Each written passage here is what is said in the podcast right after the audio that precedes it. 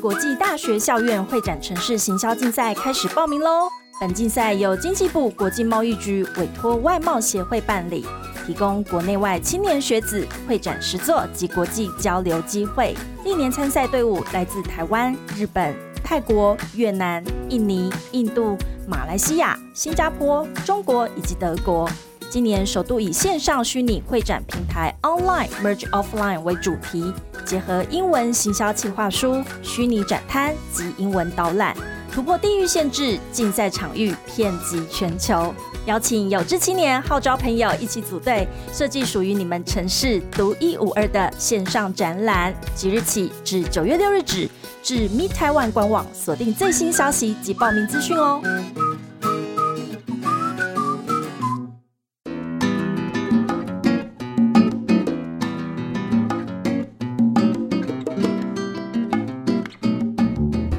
欢迎来到克莱尔的展览异想世界，我们将带你游遍全球第一手的展览以及周边新奇好玩的猎奇故事。今天呢，我们不会谈一个很具体的展览，但是我们要谈的跟展览有一个很虚无缥缈的关系，所以我找到一个。 虚无缥缈的人吗？ 还是啊，他被我逼着去做这件事情，然后他大概念了好几年。我们欢迎葵众展览的 Joshua。大家好，我是 Joshua，我就是那个可怜的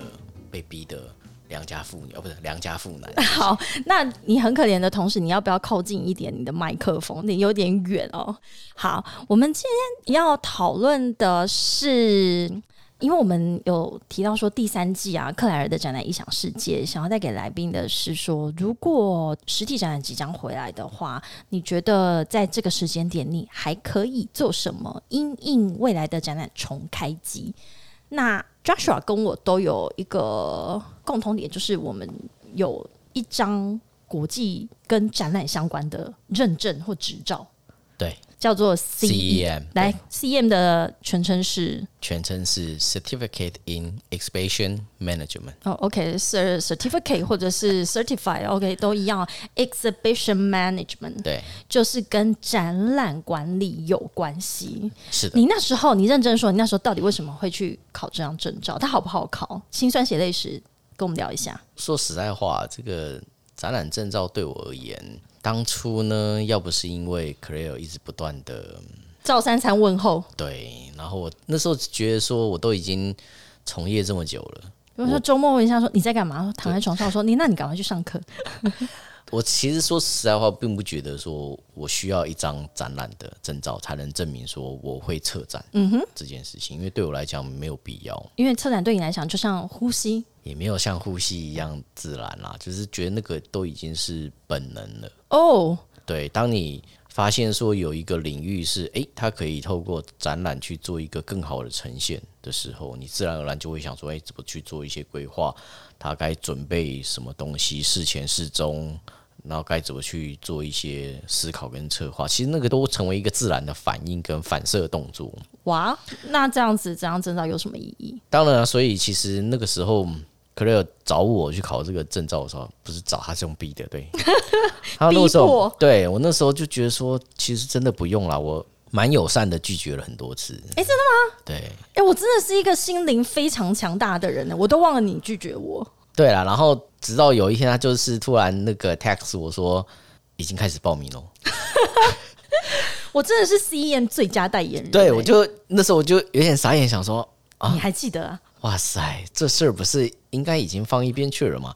然后我真的觉得说 c l a r 的这个效率真的非常好。他 text 我说报名开始了之后啊，诶，不到五分钟我就接到外贸协会的 电话，真的吗？对他们就有完专整的员对我完整的姓名、电话跟 email，然后就打来说，诶，感谢感谢 Joshua， Joshua，有对你感谢你就是成为今年第一个报名的人。我我我突然想起这 件对事情我了。我接到这个电话的时候，我刹那之间不知道该哭还是该笑，因为对方居然跟我讲说他充满了。兴奋跟期待说，哇，Joshua，感谢你成为今年就是 CM 第一位报名的人。就开启了你的 CEM 的旅程。对，然后我就当下当然也只能满口答应啊。然后他说，那你什么时候就是接下来我汇是款呃，没有，他那时候他只是说那个他接下来他就会询问我一些相关的资料，他就直接帮我登记。嗯，然后当然他最后还有讲的重点就是说，他们可以用信用卡或者是汇款付费。好，所以这是你当初半胁迫，但是又抱着一个愉悦的心情之，就是开启的这一段旅程。对你现在看着我，当然说愉悦啊。那那好啦，那你现在终于拿到，那拿这个认证的过程，你觉得会很辛苦吗？因为大家都觉得好像在准备一个考试，觉得有点恐惧，说实话，就你是不是都已经是策展的始祖专家了不？是问你题不是跟这样子，吃饭、喝水、呼吸一样？刚刚讲了一副好像是被人家不是我跟你说，啊赶鸭子上架。这件事情的压力存在于哦，当你觉得你自己是在这个业界已经算是江湖地位很高的人的时候，啊然后如果别人都不晓得你报了这个名，也就算也了。就罢了。但是因为我帮你敲锣打鼓哎、，对，然后 然后呢，就又很尴尬的是。外贸协会的那个同事，他又说我是第一个报名的人，然后他说我又是真正在策展公司里面哇，第一个，报名的，你完全就是一对个代言人呢、我那时候心想说，第一个想法是说，哇塞，万第一一个考没过考中的哎、人，对，那个脸应该是真是丢到啊我，我往会哪儿摆？对我会不会就是要公开开个记者会切腹之类就的？是就此从策展业就是隐黑了退啊，隐黑没退。有啦，还有很多开销用，不不可能隐退，就是大概是要就是登报道歉、鞠躬之类的。然哎，后所，以那时候我真的是陷你于非常大一个风险之中，然后，所以我立马缴完那个学费之后啊，我立马苦就是读。没有苦读，我马上上网查实验到底是什么， 然后里面到底要怎么样才能够顺利的考到这个执照。哇哦！所以我们来讲一下 CEM 好了。刚刚有说它是一个国际展览认证哦，Certified in Exhibition Management。其实它是由一个国际展览的组织对，叫做 E IAEE。IAEE E 是 International Association of Exhibitions and Events，两个一，一个就是展览 exhibition，一个是活动 events。这个单位所举办的一个认证，诶，那这个单位它其实也是历史蛮悠久的，是一九二八年是于美国成立，所以是一个我相信在全球非常具公信力，在于展览活动业里面去活络这个产业的一个国际性的组织。嗯，所以他举办这个，你认为这个认证有这样子的单位去做举办，然后让所有的无论是就是在整个展览业里面的所有的这些 stakeholder，包含我们的参展商，他是真的是让大家觉得。诶，有这样的认证的所提供出来的服务，会让人家比较安心吗？这件事情我，我的看法倒会变成是，像我们做展览这么久，那其实很多事情都会觉得是一些自然反应。你比如说，有厂商问你说：“诶，你平面图为什么要这样画？”嗯哼，我们的直觉反射是说，就是要这样画才会有我人以潮、前啊。就是这样，前辈就是这样教我的啊。对啊，这样画才会有人潮啊，你才会赚得到钱。但是就是没有办法一个白纸黑字的告诉你那个 guideline 是什么，对，对不对？对，所以就会变成是我后来上了这个课，了解它的整个学科课门，因为整个 CEM 的学科课门总共有十二科嘛。嗯，那我都忘了，十二颗哦对，十二科。 那那个时候就会发现说，诶，有一些东西，像我刚刚提到那个，就是平面图规划这件事情，嗯，就觉得你做展览的不会画平面图，那你怎么敢说你是个专业的策展公司？那个还需要教吗？真的闪边去。光靠经验就知道这个厂商应该要放哪里才会赚得到钱。对，可是有些厂商他第一次要参展的时候，你跟他这样讲，他就会觉得你好像是骗子，你知道吗？ 你就你就只是话术他，然后希望赶快把他的钱从口袋掏出来给你。我有时候也是觉得展览就是靠嘴吃饭。对，然后他就说我都还没有参展，你就跟我讲说我摆在这个位置就一定会有人流，会赚到钱。嗯，那当然我们就啊相信我啦，接下来就一定会经历这个过程。你相信我经验这么足够，其实后来发现上了课以后，你会有一些学理的基础，嗯，有一些更完整的结构跟概念。用理论跟实物去说服他。讲到都惊天地泣鬼神了，哎、不要这么说，不是你讲到那个大会平面图那一段啊，我也是超级有感。那也是刚刚呃 Joshua 说的，CEM 它其实目前为止总共它把展览这一个呃学门又分了十二个科目，对可以这样说好了哈。那所以里面的其中一个科目叫做大会平面图的 development 的对嗯发展，好，怎么去发展出一份大会平面图？相信所有的参展商或听众，呃，或者是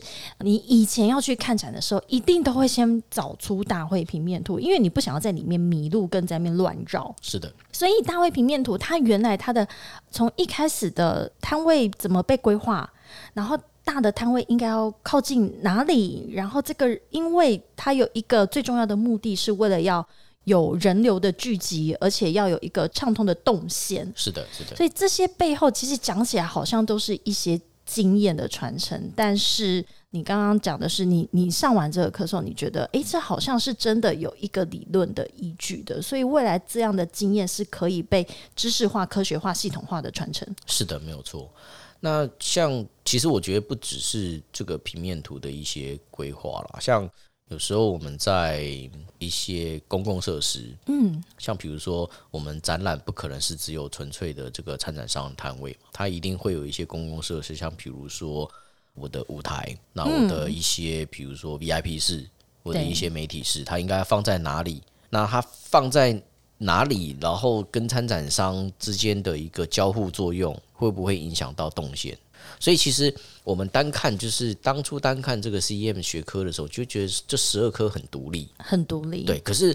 你在实际应用到实际层面的时候，你会又会发现，就是说它当中每一个独立科目当中所提到的一些专业的概念跟想法，它又会影响到另外一个学科的一些判断跟决策。很很好理解嘛。因为其实展览它就是一个大型的活动，所以是一环扣着一环的。对，没有错。但是当它变成一个认证，或者是它里面又分成这么多个学门之后，它又必须把每一个学科把它独立出来，是的让你知道说这个学科到底在传达什么讯息。但其实每一个学科之间又都是环环相扣。嗯对，所以就是当我们在考虑某一些事情的时候，就会更有一个系统的连贯性的思考。嗯，那像以前我们在做策展的时候就很吃经验嘛，对那吃经验这件事情就会有一个盲点，人的经验都是有限的。是可能我经历过这一些事情的时候，我在思考这一些东西，我可能会把一些平面图的，然后现场设备的，嗯，然后甚至是我舞台设定，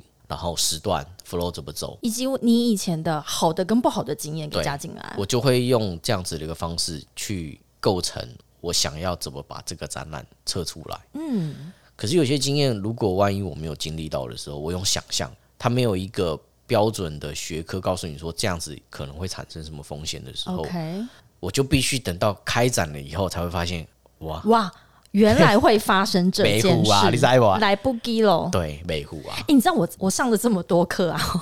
我唯一记得一件让我最最印象深刻的事情是，他在说，哎、像你们在台湾策展的时候，通常在就是以一个像说呃世贸哈，或者是南港一楼这个空间最角落。最边边角角，或者是最靠近那个 food court，就是美食区区的地方，那边算是比较贵的摊位，还是比较便宜的摊位？看展览的类型而会有不同的答案。嗯，像有些人会觉得边边角角，或者是说靠近这个美食区对的，时候，它可能是一个比较不好的角落。嗯，可是万一我们配搭的，我比如说它配搭的是所谓的伴手礼展的时候，嗯，当靠近美食区的时候，反而周边的这个厂商它的生意会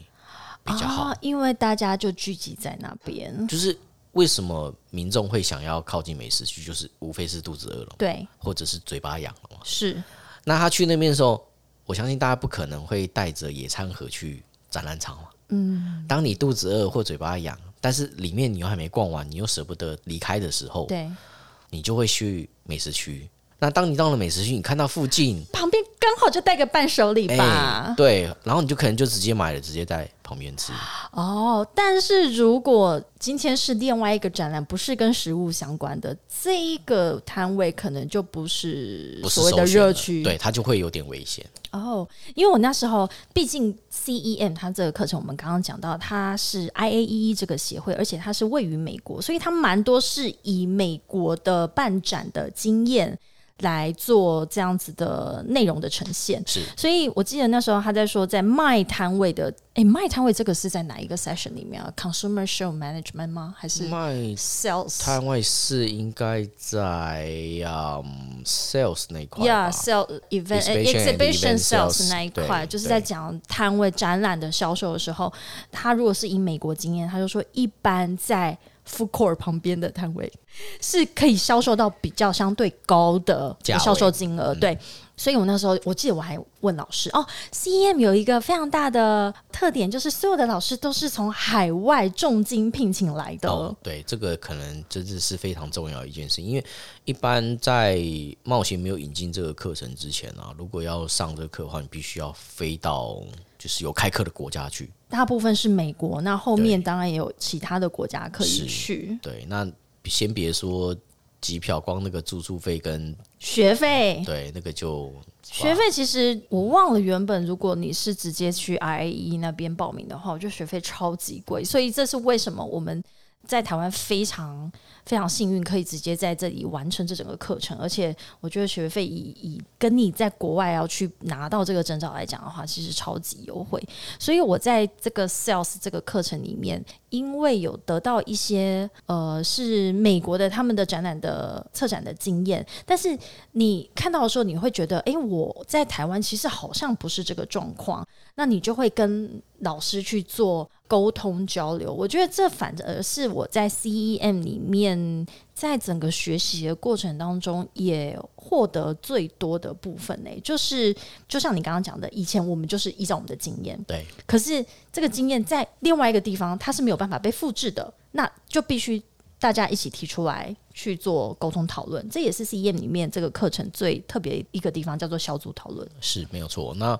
除了小组讨论之外，我觉得有一个很重要的讯息也是在于说，就像克雷刚刚讲的，就是同样一件事情，它发生在台湾，发生在其他的国家的时候，大家的选择项目可能会不一样，评断的项目可能会不一样。那这件事情，因为其实我们的会展产业其实也逐渐的一直要走向国际化嘛。对，那怎么样透过有限的时间，然后跟一些专业的人士做一些互动，以便于说未来我们就是到走向海外去做策展的时候，不会无意当中因为我原本在台湾怎么做的经验，导致于去了国外踩了雷。这件事情我是觉得是蛮重要的一件事情，以及我觉得，如果说以会展产业来讲的话，它本来就是一个相对国际型的一个产业、哦没，错因为你要接触国际的买家，或者说你要到海外去策展，或者是你在国内策展，但你的参展商买主是从海外过来的，所以你也要有一个比较共通性的语言。是的哦，并不是说英文就是共通性的语言，而是在会展业界里面，大家要讨论一件事情、策展，或者在这一段时间之内你会发生的这些事情，其实它还是有一些专业性的术语，你会加速你的沟通，不对会在就因为大家其实都跟时间在赛跑。没有错啊，对啊，这件事情我觉得是蛮重要的一个事情啊，所以其实从这个一开始的恐惧跟担心，但是真的有恐惧啊，你少来我。超级恐惧的啊，因为那时候想说，我个人的 reputation 不算什么，但是我们公司的名声不能因为我一个人而毁于一旦嘛。哇哦，对啊，哇，那时候压力真的是非常的大，所以。但是后来就是也理解到上了课之后，也觉得是说，哇，这件事情的确是能够让我在实际的执行跟理论学科上，可以打通一个任督二脉很重要的一个关键。哎、都被你讲成这个样子了。但是我知道上 CEM 这个课，哎、我现在回想起来是已经有一点历史久远了，但其实过程有点辛苦，因为第一个我觉得要克服的是要在假日早起，而且周末对，就是六日哦，有时候是六或日，有时候是六日连续两天，你要整天吗？ 整天啊，而且有时候最尴尬的是就是楼下明明有我们的展览正在开，你是说在世贸对一馆 的一楼就是非常的热络，有时候是动漫这样对对子，对，有时候是我们自己的展览在开的时候，然后你还很厚颜无耻的跟同事讲说：“哎、不好意思，我要上课啊。” 然后上课上到一半说：“老师，不好意思，下面有紧急状况，我对去看一下。对，所以这个整个过程当中，其实我觉得第一个就是，如果遇到事情嘎在一起的时候，嗯，然后你还是得做出选择嘛，可是就很艰困的选择，因为毕竟 C M 的课程它是你上完这堂课之后，马上就要考试了，”马上是什么意思？就是比如说我们这堂课上完了，从早就是礼拜六，假设我今天礼拜六早上起床，我就要一早就九点就去那边上课，然后上到下午对，下午差不多四五点上完了以后，嗯，就考试了，就考试，是纸笔考试吗？是用这个电脑它直接考试，我记得那个时候好像是考几题呀、啊，四十四十吗题呀、你要对三十题。呀好像是七十五对也是 percent，对对对对呀呀，OK。然后十二课，你刚刚说 CEM 有十二堂课，我对十二堂课都要考过吗？要考过九科，考过九科，我就可以成为 E CEM。对对，讲很容易啊。那个时候，那个九时科候，就是九个周末日，对九个周末日，对因为一科就是一一天，天，对一科就是一天，然后那一天你上完之后，你就要立马拿出你的笔电或 iPad。诶，有办法用手机考吗？可以可以用手机只考，是眼睛会不只是太舒服。对对对对，而且更重要的是，它不是 open book，哦，不是 Open Book，OK，、那听起来就是一个要考记忆力的考试喽。对，所以其实，在上课之前呢、啊都会提供那个教材，就教材啊，对。然后，其实坦白讲，我当初收到那个教材的时候，我真的深深的倒抽了一口气，什么意思？因为其实很久没有看，原文，对，就是完全里面没有任何中文的这对你来讲的是书了是个挑战，是困扰吗？应该还好是吧，不会啊，只是觉得说哦，怎就么是太突久然没念书，对，怎么突然就觉得好像回所以到我才会一了直逼你 啊。哇塞，所以那个时候就觉得说，而且我那时候逼你的时候，我都不告诉你说是中文还英文，我我也没有告诉你那个有什么教材这对样。我那时候不管怎么询问，永远都只得到一个官方的答案是，到时候你就知道了。对啊，你赶快报名，你报名了吗？对，然后我都还没有答应报名，但是我已经报完名。对，你的资料已经被我上对，传。从我就觉得说，哇塞， 可乐的服务真的超好的，你知道吗？对，对，所以你要考过九个学科，你就可以正式拿到 CEM。而且，诶，九个学科其实我如果在一年内，还是有没有期限，或者是多久的期限之内考完九个学科？我印象当中是三年内要考完。三年对内，当所以当然我不会很骄傲的说我是一年就考完了。给你拍个手好不好？优对啊秀，所以你一年把它考完对，。我一年把它考那完。请问一年考完九科，就是大概在多长的时间内？我意思是说，第一科到第九科大概是半年还是几个月内大概可以结束它？七哎个多月要哪有啦啊有？啦，七个，因为有时候那个一个礼拜会上两科啊。对呀、对啊所以九科我印象中是大概三到四个月，没有呢，因为他我记得没有每个月都开呢，因也为是因哦为就是要搭配老师的时间。对，因为我记得我那时候我还记得我四月就开始上，对，然后我到九月啊，九月对对啊，四五六七八九，半年。对啊，半年对哦啊，，最好，最好对算啊，算数好棒，给你拍拍手。 对，所以这也是 CEM 这个课程比较特别的地方，因为你要拿到九个学科，然后 pass 过后，那每一个科目都是不同的老师从海外，大部分都是从呃美国跟也有加拿大老师飞到对台湾来授课，是的，所以也是会搭配老师的时间哦。所以在这中间做这样子的行程上面安排，都是要有赖于呃单位非常辛苦的这个沟通协调。那所以现在全球已经有二十五个国家加入 CEM，那台湾其实是从一百零一年跟 IAEE E 签约到现在，所以也已经要即将要迈入第十个年头。是的，没错，对，所以现在在全球，当然有一些会展已经被视为，我是这样认为啦，被视为一个已发展国家的蛮重要的一个代表性的产业。我的看法倒会变成是，不管是开发中国家或已开发国家，他们对于会展产业都非常重视，因为会展产业是一个经济的一个算是火车头的概念。嗯嗯，如果你是在发展中的一个国家的话，你看你光要为了会展产业，你得有先有一个展馆。没错，那你基础设施，对你这些东西，它的一个比如说建筑业啊，然后设计业啊，诸如此类，就开始会做一些发展，对基础设施啊，比如说交通啊这些东西都会元素都会加进来。观光旅游，对，所以它整个组合起来，它是一个综合性的一个明确经济指标的服务业。我我觉得你做了一个最好的注解。我一直在想要怎么定义会展业这件事情，嗯因为大家一讲到会展或一讲到展览，你就是脑海里面就只是有展览馆的画面，可是它其实后面周边所伴随的这些经济效益，跟你会扩及的相关的人士其实太多了。对，，没错。像之前也常很多人问我说，诶哎会展产业到底在做什么？然后我跟他们讲说，其实你的生活都跟会展产业有相关。真的？对，可是好像这样讲，大家也是似懂非懂的。所以后来我想到一个这个很好的这个解释的图，你说你图说案我也有一个答案，你说真的哈、有一天我在那个念圣经的时候啊，突然不知道为什么就想到会展产业，嗯，然后我就想到说，诶，其实你在跟上帝对话的时候，我没有那么有福气跟他对话啦， 就是突然有个灵感，我就把那个就是上帝跟他的十二个门徒的那个最后的晚餐，是对那一张画，嗯，我就把它拿出来仔细的看了一下，我就说这一个上帝的晚餐这一张图不就是啊会展产业什吗么？意 思？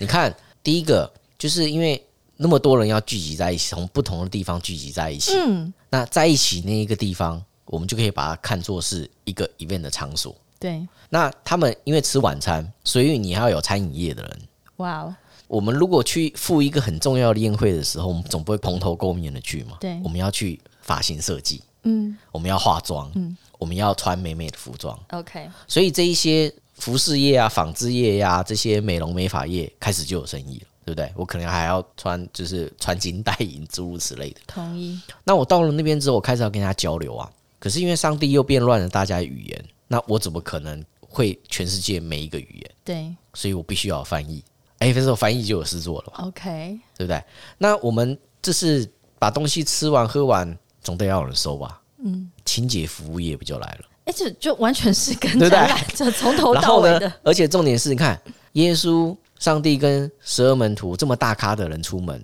能没有保镖吗？嗯，security，对不对？嗯他们能够自己走路来吗？他们一定要搭车嘛。嗯，哎、所以交通运输业也就跟着进来了。所以其实整个我就发现说，这一张这个最后的晚餐这一张图，完全的就已经那非这是我常，第一次听到很 get involved 的一个对于会展业的诠释。它就是你就发现说那张图解释了所有的一切。诶，哎那你要听我的对于展览的看法吗？这是我今天讲第 Sure，二当次然，要，当然要。就是如果有人问我说什么东西可以办展览，那我就会说，你今天从眼睛睁开，就是睡觉睡醒眼睛睁开，到你睡前眼睛闭起来，你所看到的。有形的、无形的，跟你身上，你可以，你这生活当中碰触到，甚至是穿在身上的，都是一个展览。没错，你同意吗？没错，因为我觉得这个就是展览，就是生活的一部嗯分。所以无形的东西，有人就接下来会有人问说什么是无形的？我说无形的就是像你的手机里面所用的五 G，你的服务，甚至是晶片，已经对哦小到你肉眼看不到的，没错，它都可以是一个展。对啊，因为展览它就是一个综合的社会学科，嗯，它结合了很多，比如说社会学、心理学，然后设计，然后美学，然后可能有一些工程、工程学，嗯，科技、科技应用学，各方面各方面的这些东西，你要集各家的大成之后，才可以办出一个完美的展览。所以你热爱展览，我热爱展览，真的，真的，对。你热爱 CEM。对，我热爱 C，天哪、c e m 要不要来夜配？而且 而且重点哦，我必须要讲，今年如果二零二一年就是打算，就是还没有打算要报 CEM 的这个朋友们，我可以强烈的推荐大家赶快报。为什么呢？为什么啊？因为八月份有一堂课呢，是我们的这个 Claire 会为大家 CEM E 都已经上完了啦，啊上完他了们快上完了啦！你看，他真的吗们今年的课程已经快结束结束了，而哎且呀今年的 onsite 的课其实最后都变 virtual 了，因为、哦，因为疫情的关系嘛。但我非常期待，因为我有荣幸也成为 CEM 嗯 faculty，然后原本今年是有机会跟大家在台湾如果有实体的课程会跟大家见面，对但因为疫情的所趋，所以现在也都变成 online 的课程。但我诶我那我自己也分享一下，我变成 CEM faculty 的这个心路历程好了，嗯对啊就是。就之后，因为除了 CEM 之外，台湾还有外贸协会真的非常积极的把这些国际相关的会展的证照引进台湾。嗯各位所谓的国际会展证照，意思就是你如果以前没有人帮你去做这些前置的作业的话，你都必须到海外去去上课嗯考试、上课加考试。那我们现在其实我们考完之后就是很想 show off 嘛，嘿，名片上面就赶快 CEM 硬一名下片抬上头，去喽。对对对，对，那除此之外呢，除了 CEM，还有像 CMP，它就是 Meeting Professional 啊，还有一个叫做 CIS，是 Incentive Specialist，对啊奖励旅游那一块的，奖励旅游。那 meeting professional 就是会议的部分哦，所以各位我们会展界或者是我们这个所有的听众就会知道，已经听克莱尔讲了很多次了。MICE 哦产业就是这几个产业所构筑起来的。那所以这些课程，我觉得我非常 lucky。我记得我那时候好像是在两年期间啊，那就是一直发现又有新的会展的认证引进来，然后加上对于老实说，那时候我在会展界大概是六到七年的年资，但是我就是苦于我觉得没有人可以跟我很知识性的或者是有架构性的告诉我说会展到底是什么，因为嗯我们都从经验中去摸索。对，没错，对啊，所以其实就是这个课程上到最后的时候，我真的觉得说，嗯，这个可乐真是我人生当中对我非常友善的魔鬼，你知道吗？因为他让我经历了这一段历程之后，觉得说，哦，自己在整个职业生涯上可以把自己所学可能心中有一些盲点，可以透过这样的一个课程把它打通之外，那另外就是说。这件事情也是后来我去韩国，因为刚好有机会去参加那个 Africa，就是亚洲会展联盟在韩国的会议嘛。是对，那那时候原本一开始就是拿到了 CEM 之后，在名片上印了这个这样子的一个 title 之后，其实不觉得怎么样，因为有什么？对，其实就觉得我还哪里需要这种 title？对，可是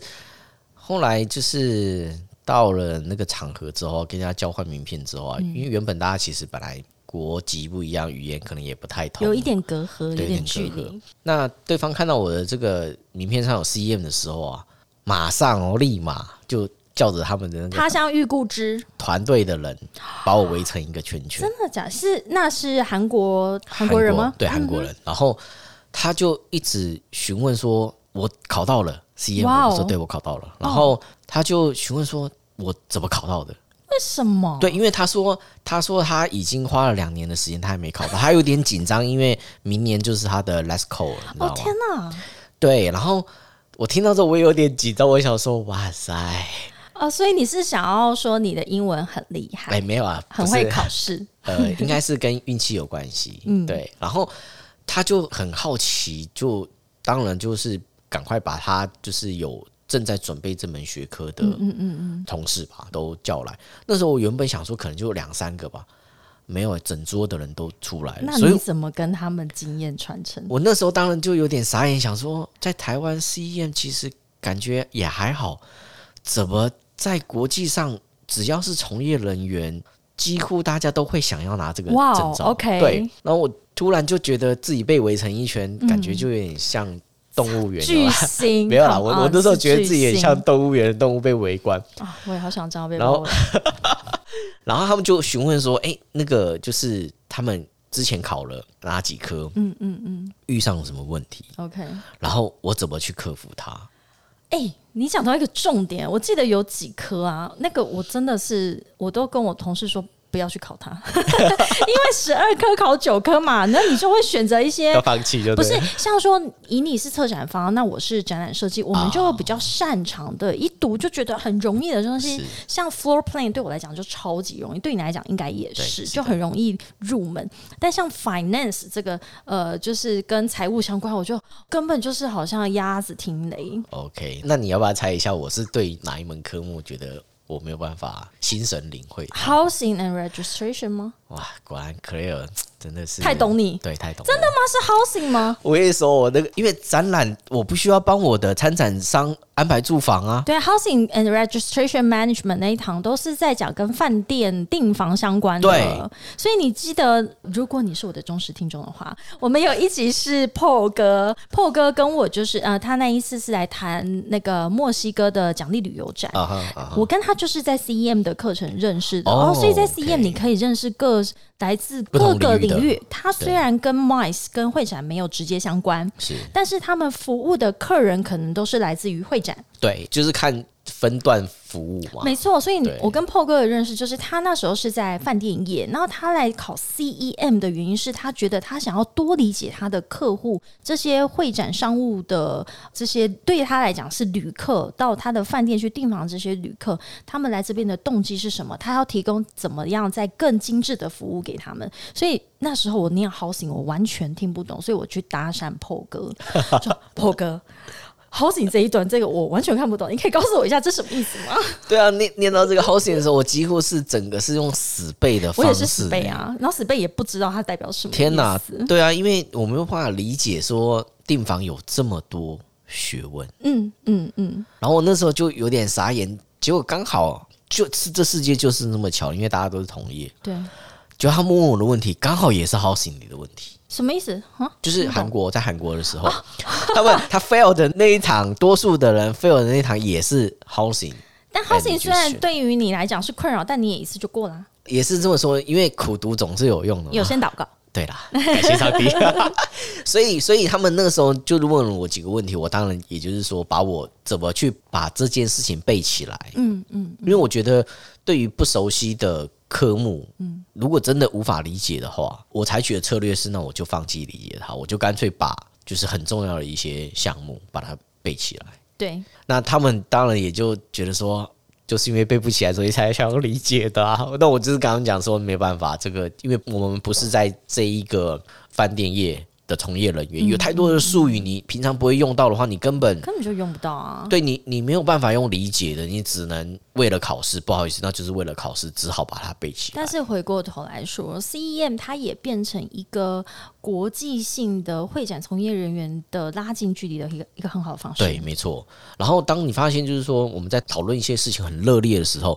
其他国家的人也都慢慢就会凑过来，想要说：“哎、你们在聊什么？”对，你们在聊什么？哦然后也是 CEM 嘛，我也是。对，然后大家都开始互相认亲，有没嗯有？就开始有 CEM 名片就开始哇拿出来，那个都感觉自己身上充满了光芒，你知道没吗？错哦对，而且我记得我在一七年的时候，因为我那一年拿到 CEM，然后也因此去了 IAEE，就是我 E，们刚刚讲的这个主办这个认证的这个单位，它每年也有一个国际的会议，是对，那它都会选在美国不同的城市去办理，所以我去参加了 IAEE E Expo Expo，就是去跟赞助 CEM 的这个主办方哦，然后去那边领证，然后上去那个舞台，然后走秀跟今年全部的 CEM 一起拍一张大合照。我觉得那是一个非常有趣，而且也是一种就是让这个。国际的这些所有的展览的从业人员知道说，其实这件这是一个很 honor 的事情。对，没错。这样回想起来，其实我人生如果在闭上眼之前会有什么后悔的事情的话，我觉得我应该会后悔当年没有去美国领这个证。哎、你你本来要去吗？我本来要去，就后来因为行程卡到了。哎、你那一年要去，本来是哪一去哪里的？我是去 San Antonio，我们那一年好你是像一八年对，我记对得一你八一八年年好像是考的去音乐之都，啊 New Orleans 对，好像是。哦，那一年很棒，我没有去，但我看到那我个，就觉得，如果我的人生闭上眼之前我会后悔某些事情的话， 这件事情就会是一个不会，我们期待下一次的 IAE Expo Expo。我非常喜欢这一个会议加上展览的活动，因为它就是各位你可以想象，它是展览业的展览，对它也是展览业的活动，所有的从业人员都会想要去那边朝圣。所以他办的活动是要否这一些策展人员跟展览，他一定是非常战战兢对兢，我不觉然得不然他应该那个就是客户满意度调查吧，应该 会、很可怕。对，应该会对很，可但怕所以我那一次去的时候，我非常非常的喜欢。好，那我们今天其实除了要聊 CEM 之外啊，因为我们刚好提到 CEM，其实后面有一个非常重要的单位，就是经济部国际贸易局，他们委托外贸协会来做办理。那每年的 CEM 在台湾，包含 CMP，至少我那两年是这样子，就是大家今年考过这些人呢，然后就是也要办一个颁奖典礼，然后跟。大家也互相认识一下，说哦，OK，就是我们这一群人。然后呃，那个晚宴我记得都会在跟一个活动一起举办，叫做国际院校的会展城市行销竞赛，有点长，但是城市行销竞赛刚好 Joshua 你是前几年的评审委员之对一，前几年刚好有这个荣幸担任这样子的一个国际。请问一下你去？评什么？ 我去啊，不是评审，不是我我凭什么？应 该应该是帅吧？应该是凭着我过人的美貌。 是 是没有错，当然是个人的魅力。但是我是说，评审的内容是什么啦？我的妈呀！评审的内容其实就会变成是因为这个来自各个国家的代表队，因为他有们哪都些是国家、啊？有我那一年哦、有泰国、越南、印尼、马来西亚、新加坡哇、哦，中国也有派人来，非常多，然后我记得纽西兰好像也有来。是对，那这些来自不同的国家的代表，因为他都是学校队伍嘛，所以他们来的哦，时所候，以都是学生。对，都是学生。那他们当然一定会拿自己擅长的，就是家乡的著名的城市对。来做，应该说表演吧，就是内容啦，它对啦对啊的啦展出的内容的呈现，OK，所以会展城市行销，意思是说他要把他的家乡的这个城市去展示出，说为什么它足以作为一个会展城市吗？除了这个之外，还有另外一个很重要的一个项目是在于说，它是希望能够透过这样子的一个竞赛，嗯，吸引到四面八方、全世界的人都去他的城市去举办，不管是会议也好，嗯，这个展览也好，甚至是举办奖励旅游，是对，它是就是一个为了 promote 自己的家乡而产生的一个竞赛。所以这个竞赛的，它也是一个国际型的这个竞赛，然后去邀请参赛队伍，其实来自于非常多的国家。当然，台湾是主办国，有日本、泰国、越南、印尼、印度、马来西亚、新加坡、中国，甚至远到从德国来的这个各个代表的对学校。嗯对，所以这个竞赛名称叫做 MICE Destination Marketing Contest。所以你那时候你觉得你在评审的时候，什么对你最印象深刻，或者是你一看就觉得这地方我觉得我一定要去？我觉得在评审的过程当中，最难的是有一些地方其实我没有去过，嗯，可是当他们在做一些介绍的时候，那就很考验参赛者的功力，是因为你对于一个完全陌生的国家，怎么去那边你都不晓得的时候，他要在很短的时间之内快速的让你知道它的交通便利度，它吸引你的点在哪里，哦为什么你可以选择这一个城市去举办活动，是，可以来这个地方做旅游，而不去选其他地方。我的优势在哪里？我的优点在哪里？我为什么可以吸引你们？那当然就是很很多每个城市的代表他所琢磨的点不一样喽。有些可能强调他们的自然景观，嗯，有些非常强调他们的人文特色，是有些人非常强调他们的城市就是五光十色，非常的繁华，所以每个人的这个出发点都不一样的时候，那个很难评，因为因为它都有它各自的特色，你没有办法说谁优谁劣。是的，哦所以在这个情况之下，你就真的很难评。竞赛总是要分出高下，对，你在这个情境之下的话，你就会变成是我到底是要挑这个五光十色、绚丽夺目的地方，还是一个亲近大自自然？然风景对你就会觉得说，在那个当下，把这些不同基础的城市要放在一起，让他们分出高下的时候，是一件很痛苦的事情。哎，那更痛苦的就来自于这里， 二零二一年它变成线上的竞赛。哎，我先不讲线上竞赛，请问一下，这一年半以来线上展览，你的想法是什么呢？线上展览这件事情呢，我会觉得它可能只能当做过渡期了。哇，这又是我今天听到第二次一模一样的答案。对，因为我们常常讲无感体验，无感体验不是那个无感，是一二三四五的那个无感，就是大家一定会希望眼睛看到，嗯，手触摸到，嗯鼻子闻到，耳朵听到，甚至是送进嘴巴里面吃到。是线上展它是没有办法满足这些东西的。嗯嗯对，如果我我常常跟大家开玩笑，就是说，如果线上展可以取代一切的话，那我们应该去做电商就好了。展览业应该早就被电商给消灭了。是啊，这也是一年前疫情刚发生大概几个月的时候，大家会展界最忧心的事情，就是你会不会即将被取代？就我觉得不可能，因为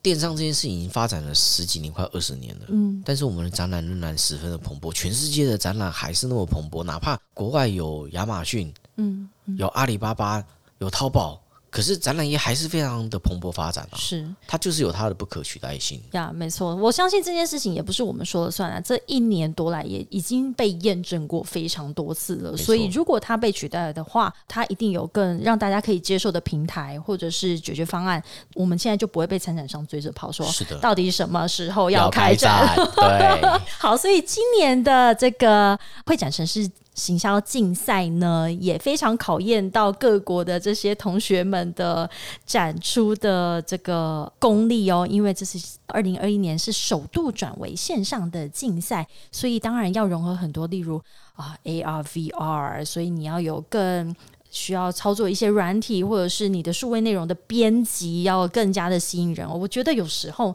你变成线上之后，比你原本在实体展览你要做的前置作业跟功课多太多了， 对，而且那个效果不一定会出得来。不一定会出得来。对，因为像如果是实体的这个竞赛表演或展览的话，其实很多东西就是眼见为凭，你是嗯现场的表演、表情、声调，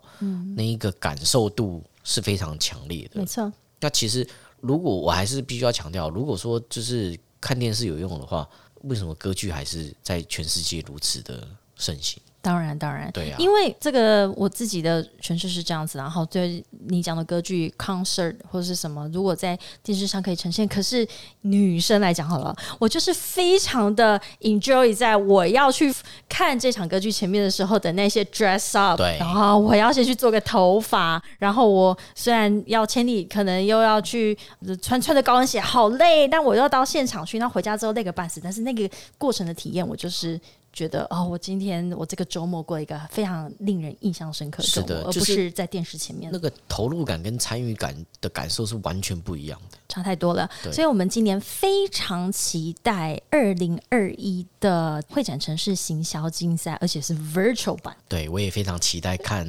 来自世界各国的这个优秀的学生代表们怎么样去使出十八般武艺，做好完整的呈现。使出十八般武艺，来告诉我一下，你这到今年年底之前， 你要怎么使出十八般武艺？看到贵公司的展览，好期待哦！当然，我们不止期待，我们当然也是非常积极去做一些安排啦。那首先以现实来讲，就是我们实体展览如果要开的话，嗯，大家很直觉在意的事情就是防疫，对啊，对然那后就穿那个啊，大家都穿防护衣，疫。 这样可以吗？所以其实为了为了这件事情，我们做了很多的努力，做了很多流程的设计跟改善，甚至是我们在去年的时候也拿到了这个由台北市政府所颁发的这个安全旅游的这个认证的表彰。嗯嗯嗯，那就是希望是说我们在开展的那个当下，可以提供大家一个安全的安心的，对无这样子有论安是全参展商或者是来看展的人，大家都可以非常的安心，因为我觉得现在已经没有办法说等到疫情结束，现在是要跟病毒共存，是啊，因为看这个样子，就是嗯专家学者也讲嘛，就是 COVID nineteen 会变成流感化。对，对，它每一年可能就会来一次，嗯，然后它也许快快的来，快快的走，也许它可能一年要来个两三次，就像美国一样，感觉好像已经都诶好没什像么可了，以正常生活了。突然又来了。那这样子，如果大家没有办法去适应它的话，我们的未来就会非常的危险。所以我们不可能因为病毒的关系就一直宅在家，或者是不去进行我们的日常生活。但我们未来要怎么跟他共处？这件事情当然啦，以以有知现在的这一个状况的话，就是出门就记得戴口罩了。没有嘛？我说勤洗当然是手以你策展的这个，呃，我们其实都非常期待实体展回来，然嗯后但是未来的实体展一定会跟原本的会有不一样，会有转变。当然会啦，所以现在其实我们在某一些战术的发展上，其实毕竟还是要把这个 OMO 的方式去做一些妥善的结合。那这也就是为什么其实现在大家蛮就是努力的去做一些，比如说这个 AR、VR 的一个科技体验是的一个载具。嗯，因为之前其实它没有受到疫情的关系，很多人都觉得说，与其我要发展这一些就是 AR、VR 的一些体感设施，不如干脆就是实体展呀比较快。呀呀呀，那现在摆明了就是，万一如果病毒持续肆虐的话，那怎么样提供消费者就是有如这个真实世界一般的这个感受，这件事情就变成是当务之急嘛？呀那所以其实有很多一些周边的，不管是科技业者或者是一些穿戴用具的这一些大厂也好，他们现在也非常积极地看怎么样能够把这一些原本大家觉得很算是一个负担的一个设备，变成是一个很轻易的东西，嗯让大家能够做一些就是虚实整合的体验跟感受。这个我觉得会对于我们未来的展览会有一个很哎、相我相相当的信帮助。 CEM 他，我记得他在疫情之后好像就开了一个跟疫情疫后的展览管理相关的一门学科，对只是我们刚好没有遇到而已。对，好，我们今天非常谢谢葵众展览的 Joshua，哎，总算被讲出来了，是不是？没有吧？我在一开始也有说吧， 我们非常期待你们家的展览赶快开展、哦我也是非。常的希 望，希望大家到时候可以就是踊跃的来我们安全的地方来看 Yes，展。对所以这就是回到我们今天为什么讲 CEM 的认证非常重要，是的因为像我服务的公司跟葵众展览，我们都拥有 CEM，所以我们在前面的这一些这些把关，我们其实都是非常非常的在意是的，没错，尤其我们这个我们认证也是跟国际接轨，在他他们在这样子的标准之下，会觉得为要怎么样提供一个让大家安心看展、参展的一个环境，对这是大家终极的一个目标。所以，我们今天谈到了 CEM 的认证，还有城市行销竞赛，希望各位听众喜欢我们今天的节目，欢迎各位在 Apple Podcast、Spotify、KKBox、Google Podcast 以及 Sound On 订阅、分享、按五颗星。我们再次谢谢 Joshua，下次见喽。谢谢，拜拜，拜拜。